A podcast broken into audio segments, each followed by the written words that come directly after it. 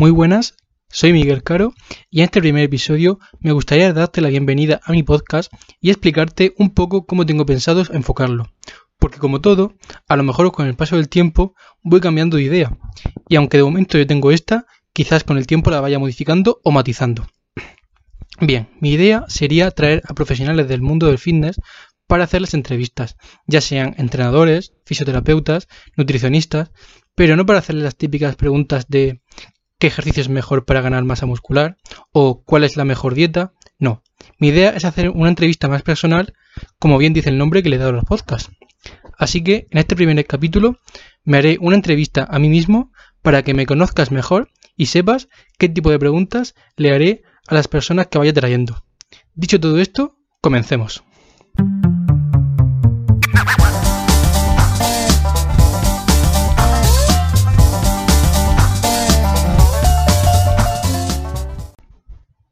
¿Quién es Miguel Caro?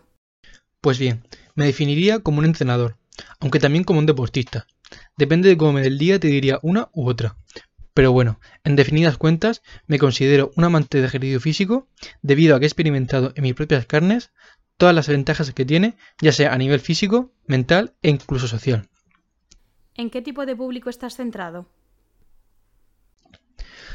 Aunque mi trayectoria profesional haya trabajado con perfiles muy diferentes, actualmente diría que estoy más enfocado en aquellas personas que quieran iniciarse en entrenamiento o no lleven mucho tiempo, gente principiante o intermedia, al fin y al cabo, y sobre todo centrándome mucho en el aspecto técnico de los ejercicios, porque considero que es un gran olvidado, pero a la vez es de gran importancia.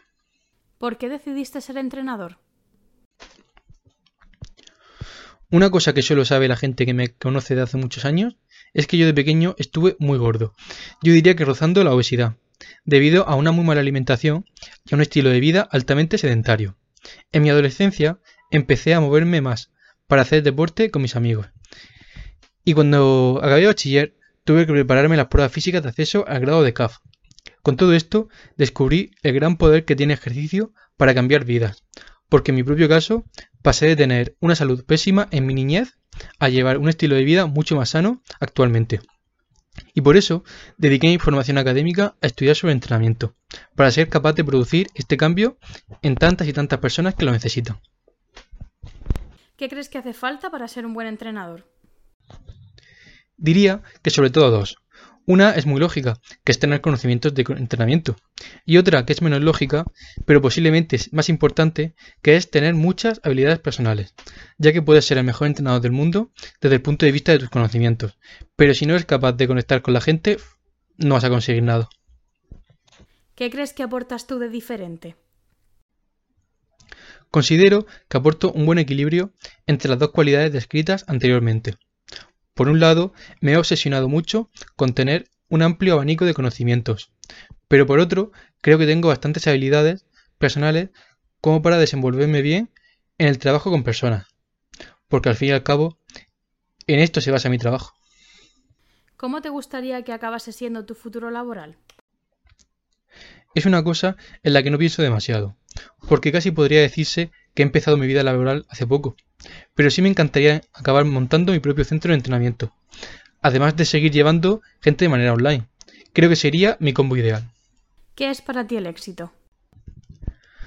Aunque es una pregunta de la que podría salir un episodio entero, de forma resumida diría que para mí el éxito sería acabar viviendo de la manera que tú quieres, porque para mí el éxito es muy personal. Para muchas personas, por ejemplo, el éxito podría ser tener grandes fortunas y para otras personas quizás simplemente tener un trabajo estable.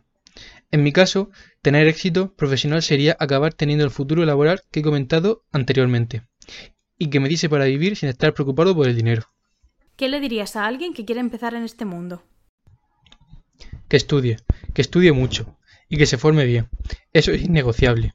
Además, que vaya practicando el tener unas buenas habilidades personales, porque hay muchas personas que las tienen de manera innata, otras, en cambio, deben practicar. ¿Qué otras aficiones tienes además del entrenamiento? Pues diría que la lectura, pero no novelas y demás, sino libros formativos, ya sea de entrenamiento, nutrición u otros temas que me interesen, aparte de lo típico de quedar con mis amigos, mi pareja y demás. Y bien, Hasta aquí llega el primer episodio del podcast. Espero que os haya gustado y resultado interesante. Y para cualquier cosa que me queráis comentar, os dejo en la descripción el enlace a mi Instagram y a mi página web. Un saludo y hasta la próxima.